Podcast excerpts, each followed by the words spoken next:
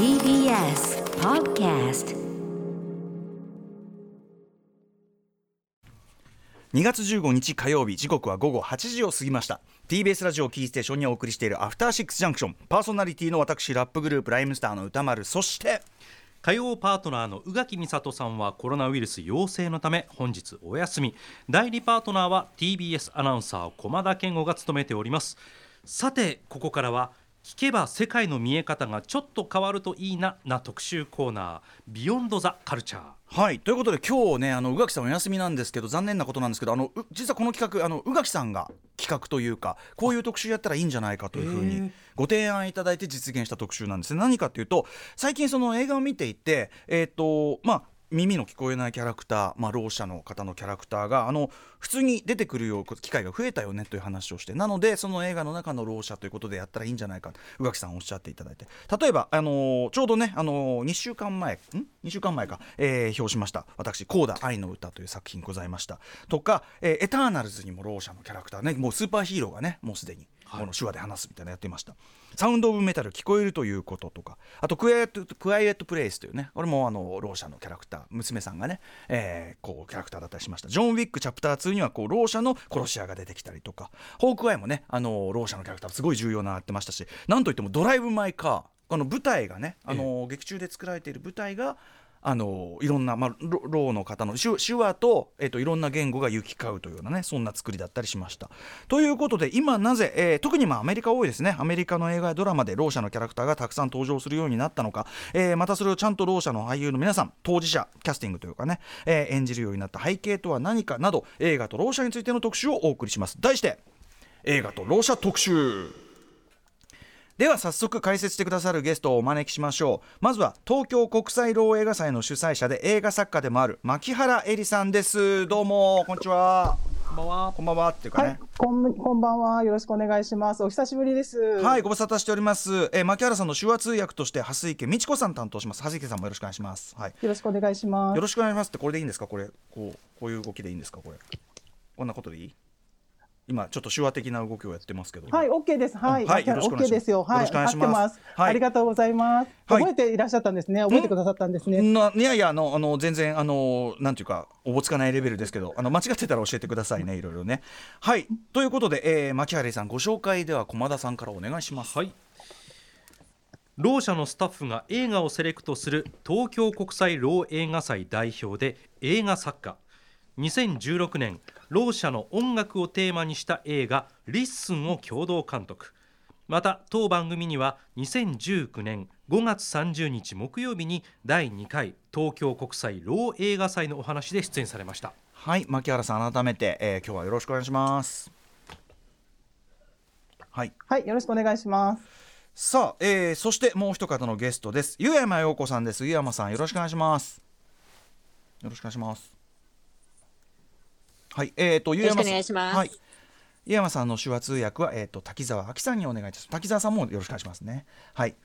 さあということで、えー、湯山陽子さんのご紹介をでは駒田さんからお願いします。はい、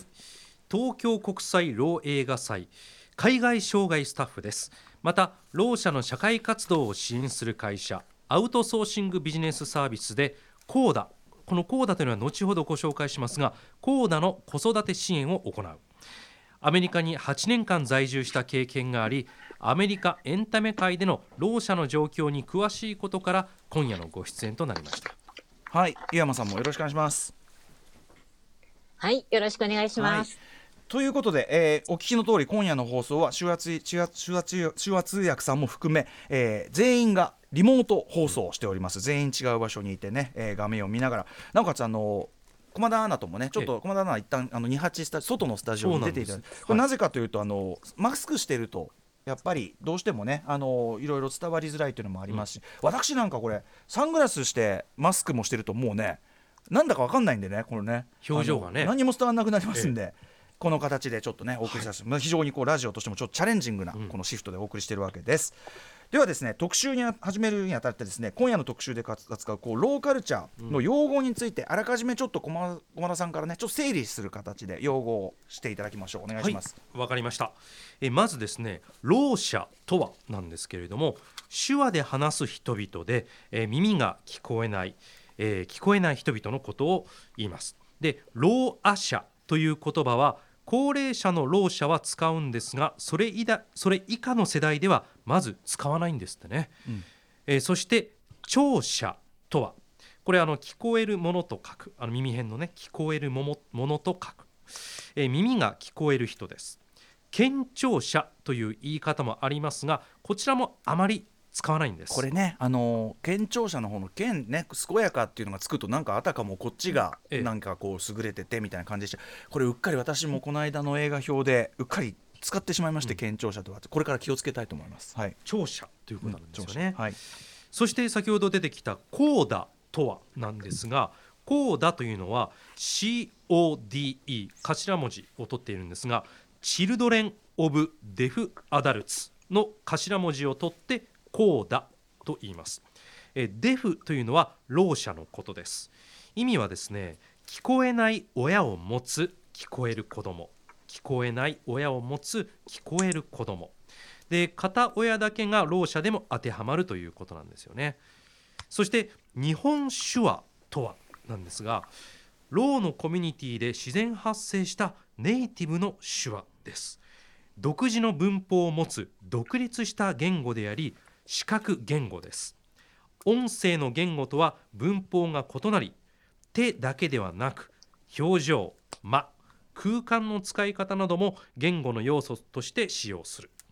アメリカにはアメリカの手話がありそちらは ASL アメリカン・サイン・ラングエッジと呼ばれるんです。あの映画「そのコーダ愛の歌で」はい。まあ、使われてたのはこの ASL というアメリカンサインランゲージ、ね、アメリカ手話というねアメリカ式手話、えーちなみに日本で使われている手話にも、えー、と先ほど言ってるその日本手話とは別に、えー日本語対応手話。だからその、えー音声で発される日本語を、まあ、ジェスチャー的にというのかな？日本語を視覚的にこう置き換えた。要するに音声的な日本語言語が先にあってそれを置き換えた日本日本語対応手話というのもあってこれ日本手話と全く違うものなわけですね。はい。まああのろう者でよりこうなんていうかな一般複雑な会話とかするためにはやっぱり独自言語である日本手話を使って、えー話す方がよかろうというかね。あの当然そっちが使い勝手がいいわけですけど。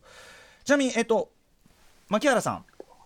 今の、えっと説明に何かあの牧原さんの方から補足等はありますか？あそうですね、はい、あの健聴者という言葉があったと思うんですけれども、結構あれはですね聞こえる方たちが使うのが多いんですね、聴者の方たちが使うんです。うん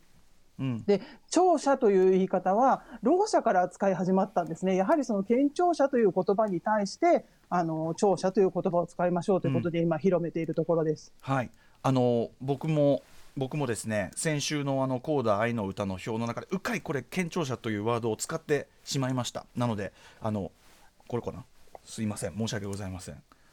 すいません。あいえいえいえいえ、はい。うん。とんでもないです、大丈夫なんです。まあ、ダメとかいうことではなくてですね、うんやはりその聞こえる人たちの世界、聴者の中ではやはり当たり前だっていうようなことがあると思うんですよね、そういうことが。なので、その辺がなんと、なんていうかですね、ダメというわけではなくて、その、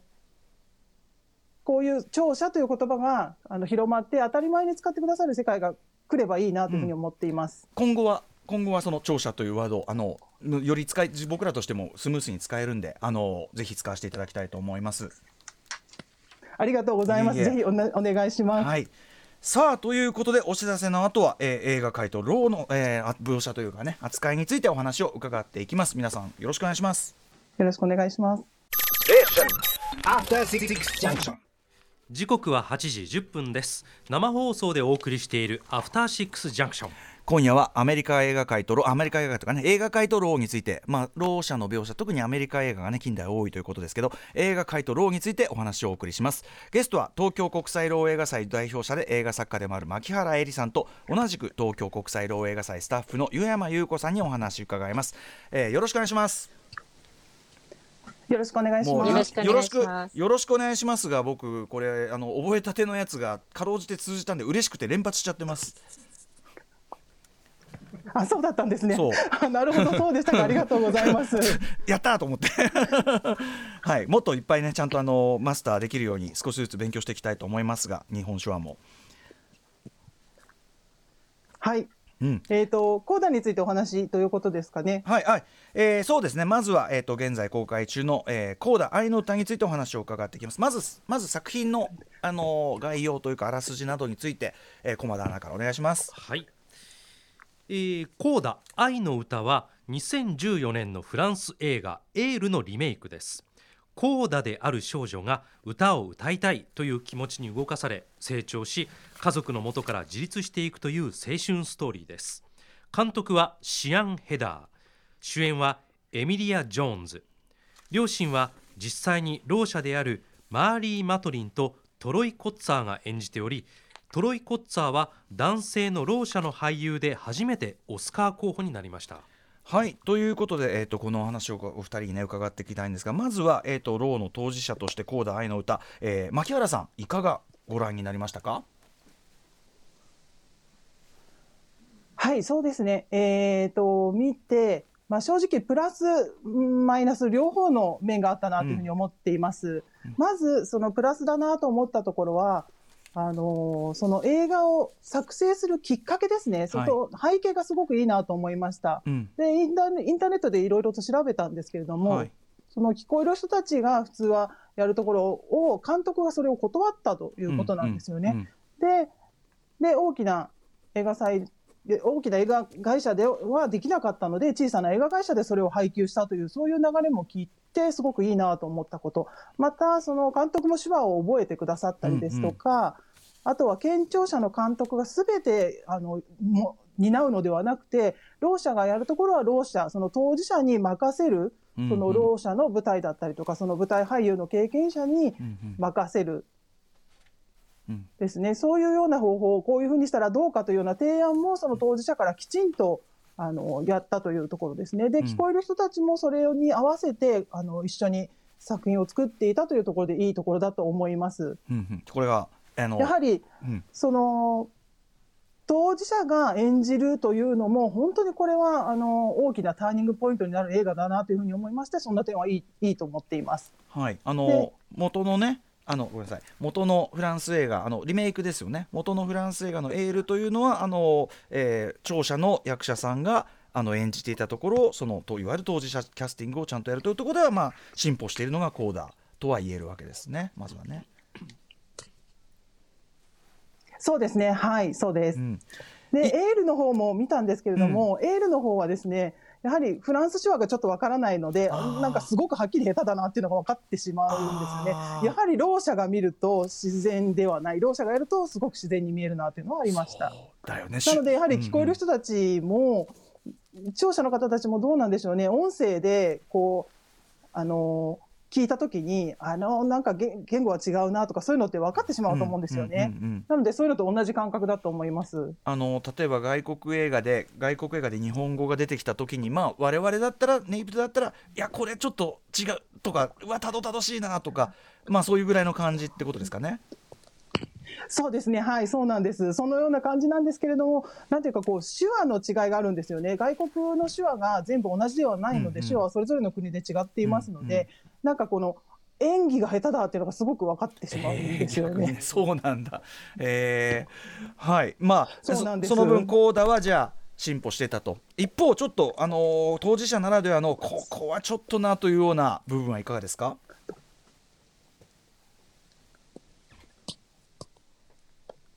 そうですね。はい。え、今、うんプラスお話がマイナス面ですか、うんはい、はい。うんはいマイナス面。えーとですね。うん少笑ってる々お待ちください。えーと、はい、そうですね。えー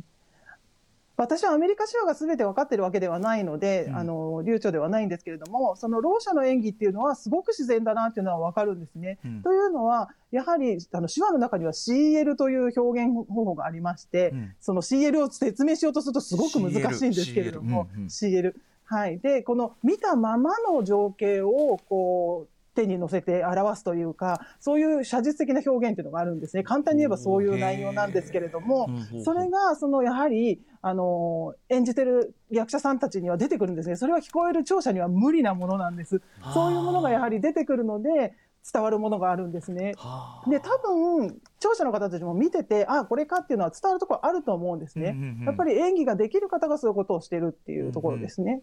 でまたあの見てなるほどと思ったのは例えばろう者がたくさん出ている時に自分の経験だったり生い立ちだったりっていうものをもうやはり持ってるわけですよねろう者としての経験。それを舞台舞台この映画の中で出してきているというのはすごくいいことだと思うんですね。やはり聴者の方がそれをするっていうのはそこにその実体験が伴わないので、やはり一生懸命やらなきゃならないっていうか感じになってしまう、やはり演じているっていう形になってしまうんです。でもやはりその私たち当事者が見てあの手話だったりとかその人間性とかそういうものがやはりあそうだね。こういう人いるよね。っていう感じで伝わってくるんですね。うん。でやはり聴者の方が演じるとなんか違うな。聴手話も身につけてきたものが生まれつきではないので、うんうん。やはりその辺で違うなっていうところがあるんです。やはりうん。じ自分の世界と近い役者さんが出てきているっていうのをすごくあの体感体感とか体実感します。うん。そこは。ゆうやまもちょっといいでしょうか。あゆうやまさん牧原さんぜひぜひのお話なんですけれども、はい。うん。の白の表現のところなんですけれども、うんこれコーダの女の子最初はあの女性がやってるんですけれども、はい。手話の技術まあ見てわかりますけれども、うん。まあ違うなってコーダをやってる子も普通の聞こえる子がやっているので、はいはい。あ手話見てあちょっと違うなみたいなところはちょっと感じました。そうだよね。あのエミリア・ジョーンズさんっていうその主演の女の子はとてもまああの頑張ってそのね手話もいろんなことを歌もやったとは思うけど確かに彼女は当事者キャスティングじゃないから普段からネイティブで要するにあの役柄上はあの手話っていうのをそれこそ第一言語として彼女は最初に習得したのは家族と会話するのは手話がだったはずだから言葉で喋るよりもそっちの方が得意だったぐらいの人なのにそういう意味ではちょっとあの当事者じゃないとこが彼女のキャストには出ちゃってるという山さんね見えたってことですね。そうなんです。見たらわかります。そうか。それねけなかなか僕らだからこれはやっぱ聴者の僕らがなかなかあのああそうだよねってだからそのレベルのことさえ気づいてない。当事者キャストが大事って言ってんのにだったら主人公もこうだ。当事者キャストするべきですよね。なるほどっていうね、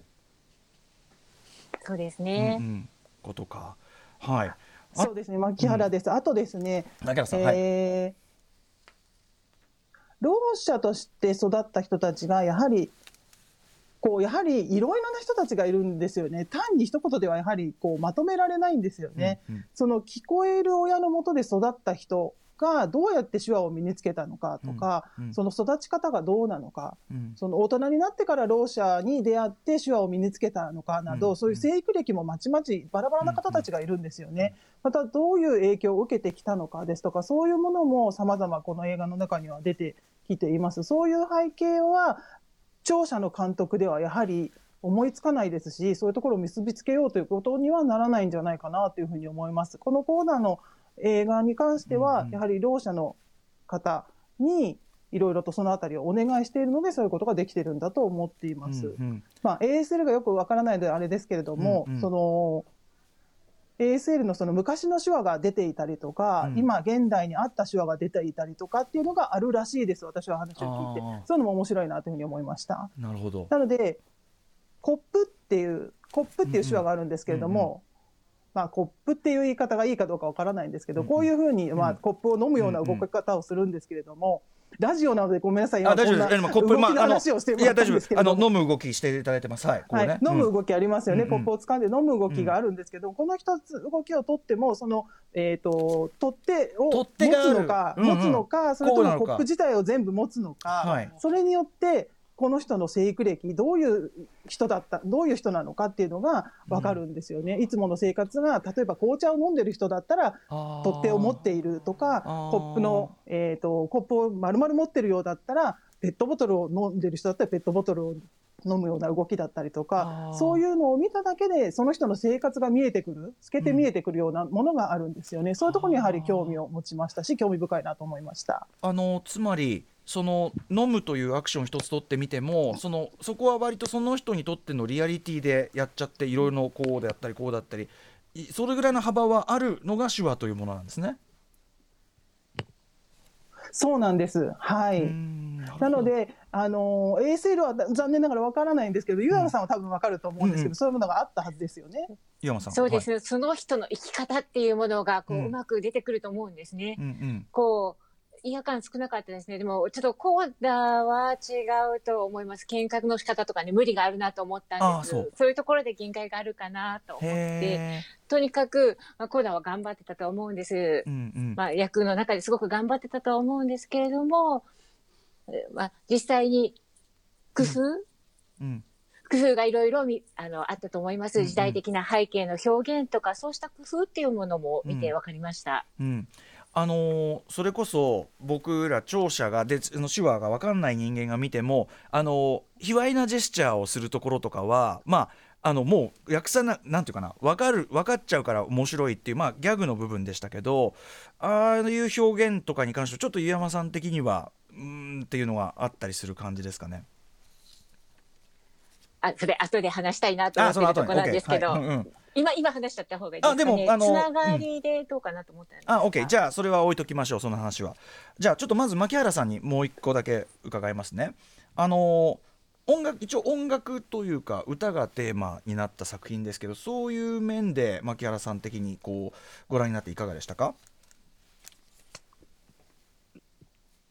はい。牧原です。えっと、そうですね。やはり正直映画はこれ聴者のための映画だなというふうに思ったんですね。あーまあ音楽が入っているっていうので、まあ、まあこれはろう者のためではないなというふうに思いました。で、やはり、なんて言うんですかね、その、音楽の映画っていうのは私嫌いではないんですね。あの、ボヘミアン・ラプソディっていう映画ありましたよね。うんはいあれはすごい感動したんです。っていうのはどうしてかっていうと、あの主演のあの彼がうん歌を歌ってはいるんだけれども、うん歩き方からすべてものすごく練習して演じられてますよね。フレディマーキュリーがねあのフレディマーキュリーのままっていう、そうそうそうなんです。その動きがあって、体からも出てくるものがあって、それを見て感動したんですね。うんうんで、今回の映画に関しては、その声の歌っていうところなんで、私は聞こえませんから、その歌だけでは、ちょっと足りないんですね。なんか動きも足りなかったっていうところがあるんです。なので、その、なんて言うんでしょうね、この男女が恋に落ちて、うんまあ、エミリアさうんんと恋に落ちるっていう話がありましたよね。うんうんなんか湖かとかで。はいはい。で、なんかこう、会って、みたいな、そこで歌を歌うっていうのあったと思うんですけども、うんなんかその辺で、うん、なんだろうなっていうところがあったんですよね。私自身は。なるほど。うん、そうか、うん、歌か、と人間のその、心とか気持ちとかパワーをこう発散するようなものがあると思うんだけど、そこがもうちょっと見たかったな、ここがもうちょっと足りなかったなっていうふうに私自身は思いました。もうちょっとこうエモーションがこうなんていうか他の方法で伝わるような演出がもう一個あってもよかったみたいな感じですかね。うん、そうですね。はい、そうですねあの、人間ですね。人間というところをもう少し私はこう伝えてほしかったなというふうに思いました。あと僕単純に疑問に思ったのまあ、歌う場面ででろう者の家族の人がこう、まあ、音聞こえないからこうきょとんとしてるっていうんだけど手拍子とかそのリズムは分かるだろうって僕は思ってだからそのそこまリズムまでなんかうまく分かんないみたいになってるのがえリ手拍子とかはひょっとしたらその別にできる分かるんじゃないっていうふうに思ったんですその辺とかっていかがなんですか？ちょっと僕の聴者としての勝手なひょっとしたら感覚かもしれないけどどうでしょう？そうですね。はい。手拍子はわかります。手拍子はわかるんですけれども、その、歌かどうかがわかんないんですよね、うんうん声とリズムが伝わってこないので、うんなので、例えばドラムありますよね。振動のあるドラムのようなものがあればわかるんですね。うんうんうんなんですけれども、なんていうか、こう、リズムでその音楽全体うんを把握するわけではないですよね。うんうんうんやはり、その、こう、表面的なものですよね。その、うんうん中心的なものをつかむっていうところはちょっとできないんですよね。なので、ずーっと何かこう足りないな、なんだろうなっていうのがあるんですよね。まあ、それは人それそれぞれなのかもしれないんですが、私はそのように感じたっていう感じですね。これでもああのシアン・ヘダーさんに監督のシアン・ヘダーさんに伝えたらそうかとだから多分そのそこが次の課題ですっていうふうに多分監督もおっしゃるんじゃないかと思います今のお話は。そうですかね。うん ぜひ伝えらっしゃいます会えますかね。ねうん会えますかね。うん、でもやっぱりあの要するに現時点でここまでこうなんていうかな努力してやろうとしている人だから多分皆さんのもうあのいろんな世界中の観客のそういう意見は絶対にあの尊重して次に生かそうとされる方だとは間違いない、まあ、今後ねろう者の映画を撮るか分かりませんけどシアン・ヘイダーさんがと思います、うん、と僕の意見ですね。うんはい、という、まあ、牧原さんのご意見ねあの伺いました。えー、一方じゃあ今度湯山さんに伺います。あのー、まあこうだあのね、その要するにろう者のその子供お子さんを育ててらっしゃる、えー、要するに親の立場ですよね。劇中にも出てくる親御さんたちとまあこうだと親という意味では、えー、立場的に同じ湯山さんから見ていかがだったでしょうか。こうだ愛の歌。そうですね、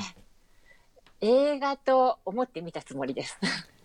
というのが、こういうレベルがありますからね。でも、ちょっと言いますと、もともと、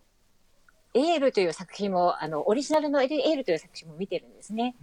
で、どちらがいいということではなくて、うん、まあ、わから、いい面悪い面あると思います。た、例えばですね、ちょっと比べてみますと、まずエールの方なんですけれども、ろ者っていうのは実は弟役だけなんで、それ以外の人は聴者が演じてたという、うんうん、そこはまあ良くない面かなと思いますね。うん、まあ、前からそういうところがあっても仕方ないかなというところあるんですけれども、うん、それが愛の歌の方では変わっていましたね、ろ者が使われていた。うんはい、けれども、エールの方は、ろ者の、あの、両親がちゃんと自立しているというトーンがが描かれてたと思うんですね。うんうん、こう娘にちょっと依存するとかあってもそれすごく少なめだったと思うんです。うんうん、まあ、たまにこう仕方なくやむなくやってもらうという時はありましたけれども、まあ、農村という地域性かと思うと思うんですけれども、はい、まあ強く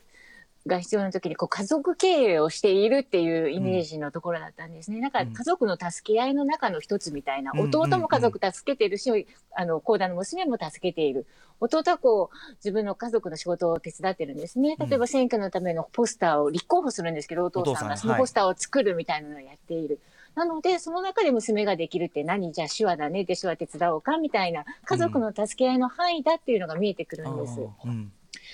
でも、すごく困った時にそういうふうにちょっと使う時はあって、だ助け、あの、依頼する、依存することがあっても、それすごく少ないなっていう印象を受けました。うん。うん。うん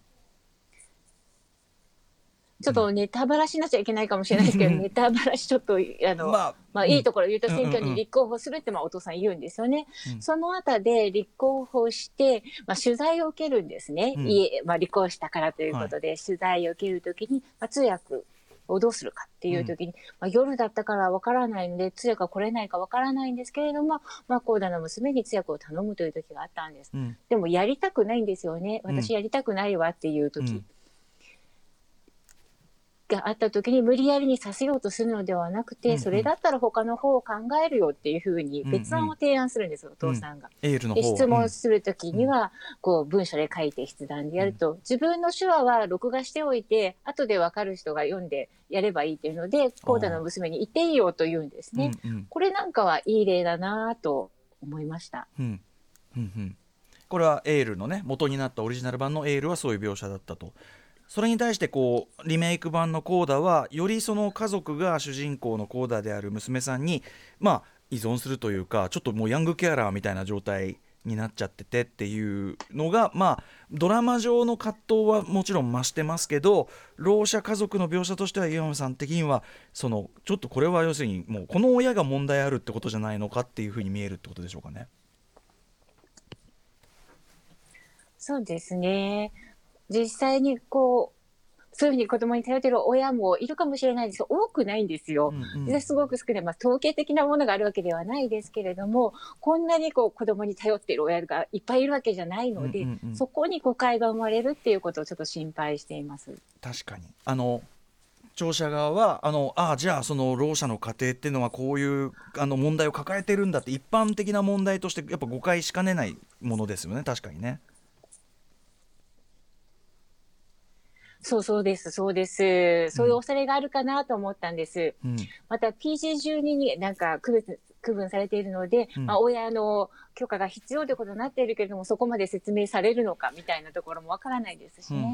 んあのこれですねあの僕がその映画表をやった時にな今の湯山さんの話とかまあそうかっていう聴者としてはやっぱり分かってなかったとこみたいなあの分かってなかったとかちょっと無神経というかな考えてなかったとこっていうのを教えられる感じですごいハッとしましたけどちょうどあのリスナーのちょっと否定的なメールご意見のメールを頂いてその点が割とやっぱりその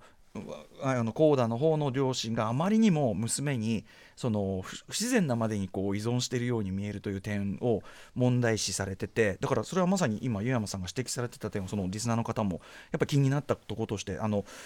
なんていうの感じてる人は感じてたというんだなというのを改めてこうリスナーの方からも教わったなという感じがします。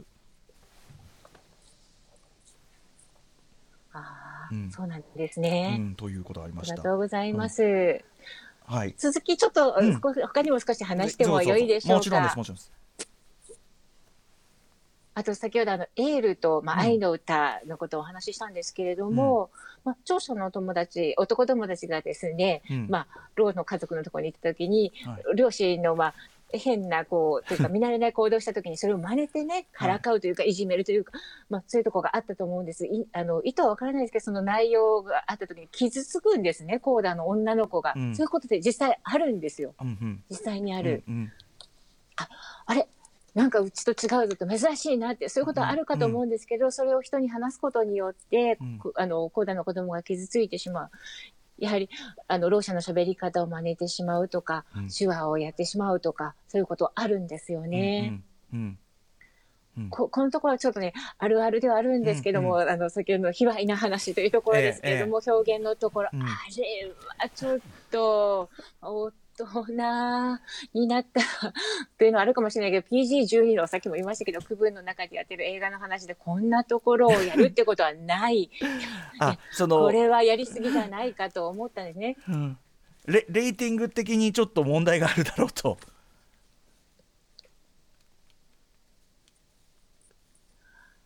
本当は違うよっていうことを言えない、うまく両親が説明できるかっていうことですよね。うんうん、親のあのご両親が一緒に見たとしてもね、はいはい、こんなこと本当はそうなんじゃないそんなことをやらないんだよっていうことを子どもたちに説明できるのか子どもたちがわからないまま大きくなってしまうんじゃないかというそういう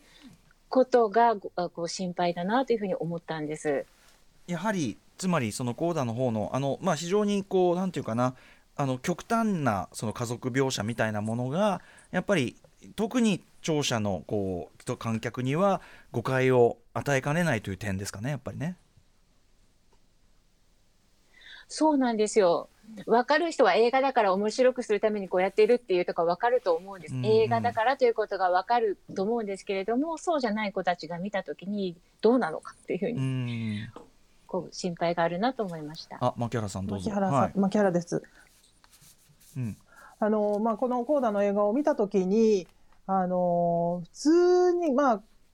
感動するというか、まあ、まあそうですね、健聴者の人たちが読めば多分感動するだろうなと思うんですね、これを見れば。うんうん、ですけれど、泣くっていう理由を知りたいんですよね。どうして泣くのかなっていう。まあ、実際にそのろう者の人たちが見て、あの、良かったっていう人ももちろんいます。もちろんいるんですけれども、アメリカの中では、コーダがこれを見て、これはちょっとっていう批判的な意見がすごく多いんですね。でというのは、日本もそうです。うん、あ、日本でも。どうぞ、ゆうやまさん、どうぞ。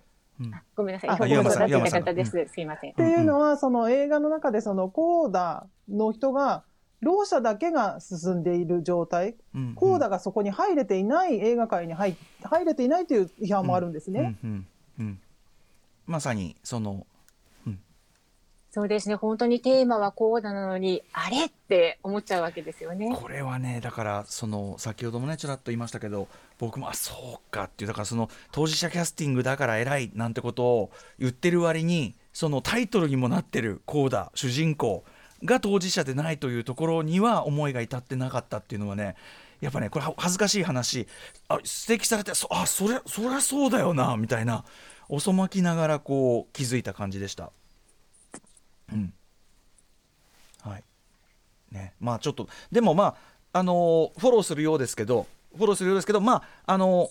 とてもその当事者キャスティングとかいろんなその作り方のシステムとかっていう意味で、まあ、とてもこうろう者の使い方とかっていう意味では進んだ面がやっぱ大きい作品なのも事実だと思う、まあ、ここからここを起点にまたその全世界のあの映画のその作り方みたいなのがさらにま良くなっていく、まあ、シアン・ヘダさんとかの耳も当然批判の声も入ってるでしょうから、あのー、まあ、これを起点として、まあ、前よりはまたちょっとここっていうような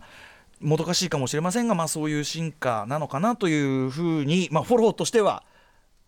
こう言っておくかなっていう感じでねいかがですかねこれお二人的には。お二人ともうなずいてますね。うんキャラそうですね、はい、いろいろと申し上げましたけれども、やはり一歩を作ったという意味では大変大きな、まあ、監督もこの映画もすごくいいことなんだと思います。うん、その映画のルールや常識を変えていくの、その監督とコーディネーターの2人が、やはりそこは変えていけたというのがすごく大きなパワーになっていると思っています。うんうんでやはりその積極的に、あのやってくださったっていうのがすごくいいことだですし、大切なことだと思います。うんうん、井山さん的にもそこはそんな感じですか？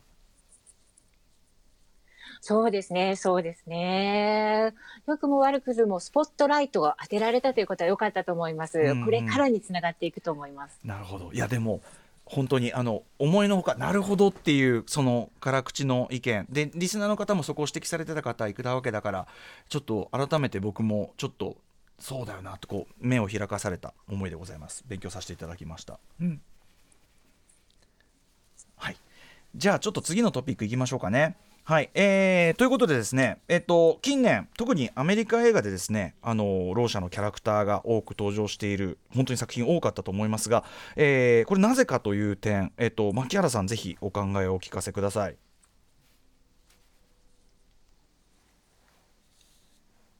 はい、牧原です、うん、えー、最近、そのアメリカ映画の中では特にそういう様子が多いですよね。うん、その当事者を起用する、まあ、ブラック・ライブズ・マターだったりとか、その黒人差別の運動、差別撤廃の運動だったりとか、そういうのがあって、まあ、デモ行進などがあった結果、もう、あの世界が変わ、社会が変わってきてるんだと思うんですね。うんうん、で、2020、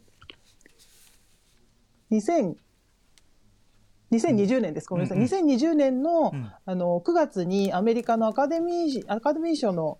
審査基準ですね、が新しく追加になっています、新基準が入りました、やはりそれは多様性を大事にしなさいというものが審査基準に入っているわけです。今後2025年にアカデミー賞の作品賞などにノミネートされる作品は、多様性やその作る側、に関してもマイノリティをきちんと雇用しなければならないという条件が入ってきています。うんうん、そういうような流れも含まれて、こういうような状況になっていると思うんですね。うん、やはりそれを実際にやるのは2025年。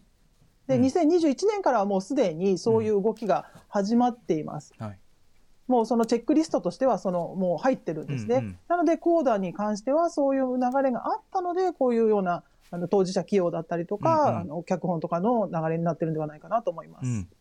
はい。しかもそのやっぱりそこでじゃあ当事者キャスティングだってなった時にそういうこうスキルを持った役者さんとかがちゃんといてそのそういう活動というかな続けているようなそういうこうちゃんと人材がいる土壌っていうのもやっぱり大きいですよね。牧原そうですね。はい。実際にいろいろやるってなった時に技術を持ってない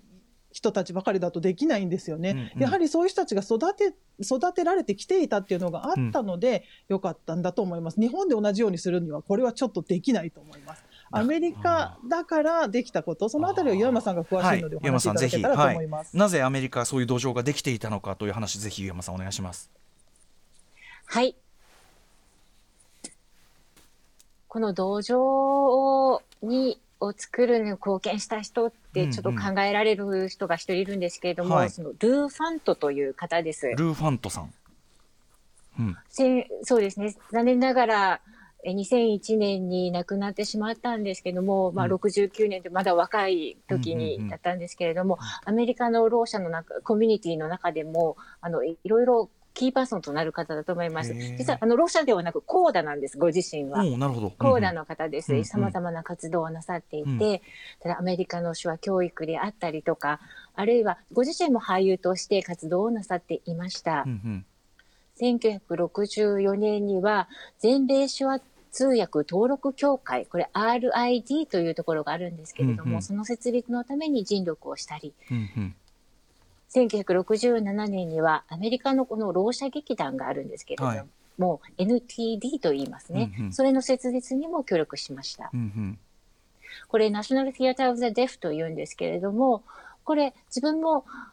ごそしてご自身もハリウッドでいろいろな映画とかにも出ていました。愛の歌に、あの、お母さん役で出ていたマーリー・マトリンね。ローはいの女子ですけれども、うんうん。あの、初主演をした時の映画ですね、うん。愛は静けさの中にとはい。いう映画あったと思うんですけれども、うん。その中のあの手話指導も担当していたというふうに聞いています。はいはいおそらくですね、あの、あの、先生役の聴者の俳優さんに手話を教えたんじゃないかなと思うんですけども、詳しくは、はい、その方に、うんとも、そのことは、そう考えられますね。ねそして1985年ですね、まあ、コーダを中心にした作品が作られたんですけれども、うんうんこれ、愛は沈黙を超えてという作品です。その中には牧師役で出演もなさっていました。うんうん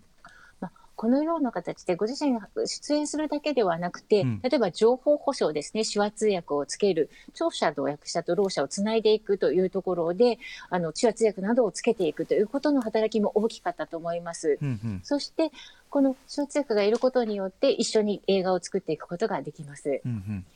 また、1991年には、あ、えっと、デフウエストシアターという、えうん。ー、ろう者と聴者が一緒にという劇団を作りました。はい。ほうほうほう。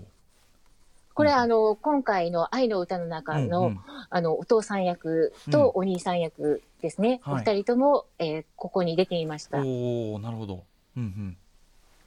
トロイさんですね。父親のうん。トロイ。コッツァーさん。はい。うん。と兄の、兄役のダニエルさんですね。お二人とも、うん。はい。この二人ともこのデフウエストシアターの中へでー出演なさったこともあるんです。うんうんそのような形で、ろう者と聴者が一緒に働けるような環境づくりをしてこられたというところがあったと思います。うんうんそういうところで、まあ、土台、土壌というものが作られていったのかなと。へえじゃあアメリカであもそのルー・ファントさんっていう方のもう長年の尽力っていうのがあってこう長年のこう積み重ねとかがあってのその先ほどから言っている当事者キャスティングとかがまあすぐに可能なような土壌っていうのがあったということなんですねじゃあね。そうですね、うんそうした彼の支援とか、本人が前に出ていくというのではなくて、うんうん裏での支援というものの働きが多かったと思います。ルー・ファントさん皆さん覚えておきましょう。これルー・ファントさんという名前ね、えーさらにもう一個、えー他にも大きなきっかけがあったそうですが。そうですね。もう一つですね、うん。アメリカ社会にとって非常に大切な時があります。1900 1990年の7月なんですけれども、新しい法律ができたんです。はい。これは ADA 法と言います。うん。障害を持つアメリカ人のため、アメリカ人法ですね。うんうんつまり、障害者の差別禁止法になります。うんうん例えば日本の障害者差別解消法みたいうんうなんものになるかと思うんですけれども、はいこれをきっかけにですね、大学のような公的な場所における情報保障がなされるようになりました。うんつまり手話通訳をつくことによって、ろう者の選択肢というものが増えていった、学びの場も増えていったということになります。例えば映画作りの人材というものも、うんそうした教育、学びを受けることによって増えていくことができました。うんうん例えばですね、今もアメリカで学べる大学もたくさんあるんですけれども、例えばギャルオーデット大学というところはもう120年ぐらいの歴史のあるろう者の大学ですけれどもここで映画や演劇を学ぶことができます。うんそしてまた聴者の大学でも手話通訳をつけて映画や、えー演劇を学ぶことができます。うんうんまた、その、先ほど申しましたけど、手話通訳の育成というのも大切なんですけれども、うんうんこうした手話通訳を育成する場というものがあります。うんうんそして手話通訳者の中にも司法通訳である行政通訳、学術通訳、いろいろな専門分野があるんですけれども、うんうんうん舞台芸術を専門とする通訳者もいます。うんうんこうした人材が揃っていることによって、時が熟した時に映画に必要ということになると人材がすぐに用意できるというふうになっていたというところだと思います。なるほど単純にその役者さんの人材だけじゃないですもんね。そういうこうなんていうのもう全体の人材みたいなものがやっぱり少なくとも90年以降のその法律によって、えーまあ、門戸を開かれてちゃんとそういうこうろう者の才能が集まるようになっててっていう。あとやっぱそうですね確かに専門的な通訳ができる人材。これも絶対必須だしそれも一朝一夕にこうできることじゃないから。そうか。なるほど。これはじゃあやっぱりでもなんかそう考えるとやっぱりなんか大したもんだ。でも逆に言えばそれだけ環境が整ってなんていうかな環境としては法律とかは整っていたにもかかわらず「高大の歌」まではアメリカ映画でもなかなかその例えば手話のコーディネーターをちゃんと全体に入れるっていうものが珍しいって、まあ、あのマーリー・マトリンさんもおっしゃってたぐらいでやっぱりこれだけ法律があってもアメリカでさえその実際にそれをやるかどうかは別問題だったっていうのがなんかそれはそれでえなんでじゃあそんなに遅かったのっていう気もしちゃいますけど湯山さんいかがですか？そこは。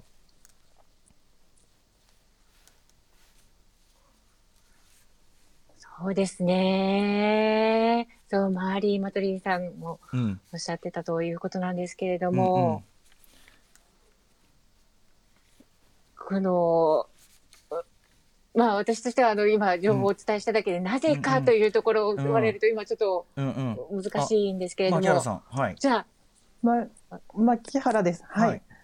まあ、結局ですね、先ほどもお話ししたの結果となると思うんですけど、やはり社会は聴者が多い社会ですよね。うんうん、制度もすべて考えるところ、こうさ、こう、こう、制するところにもやはりそこがないっていうところですよね。やはりそういうところだと思うんです。だから聴者だから、そのコミュニケーションが大変だから、あの、聴者を選ぼうっていう人も多いですよね。うん、でやっぱりその監督はその手話をな覚えたっていうところでやはりすごいんですよね。うん、今までにない監督だと思うんです。うん、やはりアカデミー賞の質を変えていくっていうところで今皆さん慌ててるんじゃないかなとは思うんですけれども、やはりそのアカデミー賞がそのやはりいいことを言ってるんですけど映画を作る私たちまた観客の側がお互いそこを見ていこう社会をの様子それも同じようにしていかなきゃいけないそれを映画に移していかなきゃいけないんだっていうことをアカデミー賞は言ってるわけですよね。うんうん、だからそのアカデミー賞の内容もやはりその表面だけではなくってきちんと社会を映したものにしていこうという声明が出せてるんだと思うんですよね。うんうん、そういう姿勢がすごく素晴らしいなというふうに思っています。ですから、うんうん、結局私たちが変えていこうという思いと力それを持って積極的に活動していかなければならないんだなというふうに思います。あとまあそのまあその聴者とろう者で言えば多数派を占めるその聴者の立場としてそのまあこ例えばろう者のキャラクター的なものがこう出てきた仮にその聴者が演じるろう者だったとしてその我々はその聴者なんだから分かってないかもしれないっていうかちゃんとそこのあの謙虚さっていうかあの分かってないかもしれない。分かってないと思うよ多分っていうその作り手も見る側もこれ今そのろう者のキャラクター手話やってるけどそのこの人普通の役者なんだから俺ら分かってないでこれやってるかもしれないっていうこうなんていうの？謙虚さと厳しい目っていうのかな？なんかちょっとやっぱその基準のラインをせっかくだからここでワンランクみんな上げていかないっていうのはちょっとなんかせっかくこうだみたいな映画がこう脚を浴びたんだったらそれが一番のこう収穫なのかなっていうふうに個人的には思うんですがいかがでしょうか？湯山さんどうです？